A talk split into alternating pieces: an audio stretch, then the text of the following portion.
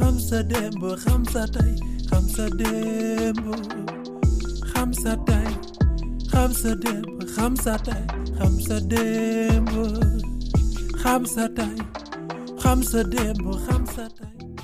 Hamza Dembo, Hamza Tay est une production de Goethe Institut en collaboration avec les Archives nationales du Sénégal et Leyti, la maison de l'oralité et du patrimoine. Écoutez-moi vous raconter la merveilleuse histoire de notre Sénégal. Écoutez-moi vous faire voyager dans les grands faits de gloire, faire revivre la mémoire de ces enfants, filles et fils, dont l'image parlera pour tous les autres. Notre histoire est belle et mérite d'être connue. Je veux l'écoute des oreilles de votre cœur. Nous sommes l'histoire. Nous avons une histoire. Alors connaissons notre histoire. xam sa connaître son histoire connaître son présent. La grandeur d'un peuple est dans la mémoire féconde de ses enfants car le monde est vieux mais l'avenir sort du passé. Xam sa démb xam sa tey. Sidiya Diop figure emblématique du nationalisme. Sidiya Diop occupe une place particulière dans l'histoire du Sénégal du fait de ses origines, de son itinéraire et de son action. Sidiya Diop est le fils de Linguère Yalla et de Sakoura Barka Diop, plus connu sous le nom de Maro Sotassé, influent chef de guerre. Sidiya est né en 1848. Il vécut avec sa famille au Waalo jusqu'en 1855. Nous sommes dans le Waalo. Cette période est marquée par des batailles âpres entre les forces nationalistes et les troupes coloniales engagées dans une logique de démantèlement du royaume du Waalo. Faidherbe, qui représentait la colonisation française, ayant pris le dessus par la force du canon, la famille de Sidiya avait préféré l'exil au Cayor à la soumission mais après le retour au Waalo, l'administration, qui venait de créer le canton de Nder, concède au Tédjek le poste de chef de cercle. Sidiya, héritier légitime du pouvoir, est cependant très jeune pour assumer cette fonction. En érigeant Nder en canton, Faidherbe visait la pacification complète du Waalo, dont certains bastions restaient insoumis. Il adopte Sidiya et lui donne son prénom. C'est ainsi que le jeune prince devient Sidiya Léon Diop. Il est envoyé à Saint-Louis, à l'école des otages créée en 1855 pour former une élite africaine auxiliaire de la colonisation. Sidiya est ainsi pendant des années coupé de sa famille, de sa culture. Bon élève, il gravit rapidement les échelons. Mais en 1861, le retour du prince au Waalo suscite l'engouement des populations et rallume chez les Tédjek la flamme de la révolte. Pour vite éteindre ce feu, Faidherbe éloigna de nouveau Sidiya en l'envoyant loin de son pays au collège impérial d'Alger.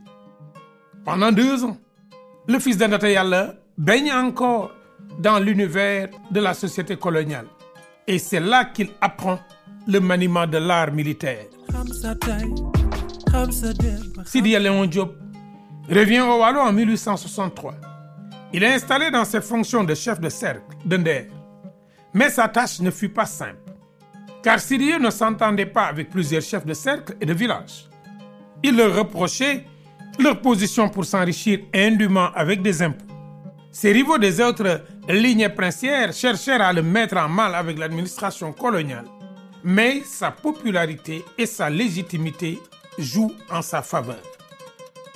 Les membres de l'ancienne assemblée élective, Seb ak Bawar, firent part au gouverneur François Vallière de leur souhait de voir Sidiya Diop diriger non pas seulement une partie du Waalo, mais la totalité du territoire de l'ancien royaume. Sidiya est nommé chef supérieur du Waalo en 1871. Il avait sous ses ordres les chefs de canton, Cette promotion était pour les notables du Wallo une compensation acceptable après la suppression de la fonction de braque. Mais le règne de Sidia ne fut pas cependant facile. L'appareil administratif et fiscal qu'il mit en place pour instaurer la justice et la transparence ne rencontra pas l'assentiment de tous les chefs de canton et villages. Ils n'étaient pas tous d'accord avec lui. Certains voyaient qu'il les privait de ressources importantes et de revenus. Cette réforme relança donc les oppositions avec ses anciens rivaux. Sidi Diop révoqua même quelques chefs de canton et de village. Sidi Diop révoqua ainsi, disais-je, certains chefs jugés coupables de malversation. Les hostilités reprirent ainsi. Les brigands et les pilleurs profitèrent de cette crise pour sévir. Dans sa tentative de remettre de l'ordre dans le pays, le chef supérieur du Wallo n'avait pas cependant eu le soutien de l'administration coloniale. Celle-ci avait visiblement été sensible à la rumeur faisant état de la préparation par Sidia d'un soulèvement contre la France que faisaient circuler ses adversaires. La rupture avec les représentants du système colonial ne tarde pas à arriver. Sidia refusa d'ailleurs d'obéir aux injonctions et aux convocations du gouverneur Vallière. Le deuxième acte de la défiance qu'il posa était très symbolique. Sidia se rendait à Tchanalé pour se faire tresser à la manière des Tcheddo. Il revenait ainsi aux sources et renouait avec les pratiques de ses aïeux guerriers. Celui que le gouverneur Fédèbre avait rebaptisé Sidia Léon venait de se dépouiller du manteau de la culture occidentale et de l'ordre colonial. Il venait de recouvrer son identité propre de Wallo Wallo. Il arriva ensuite à Mbilor, où il confia aux notables qu'il avait définitivement renoncé à la langue française, qu'il aimait si bien manier après ses années sur le banc de l'école. Sa volonté, assura-t-il, était désormais d'en découdre avec les troupes du gouverneur et de faire retrouver au royaume sa souveraineté. C'est ainsi qu'il parcourut le Wallo avec ses alliés pour se faire une armée.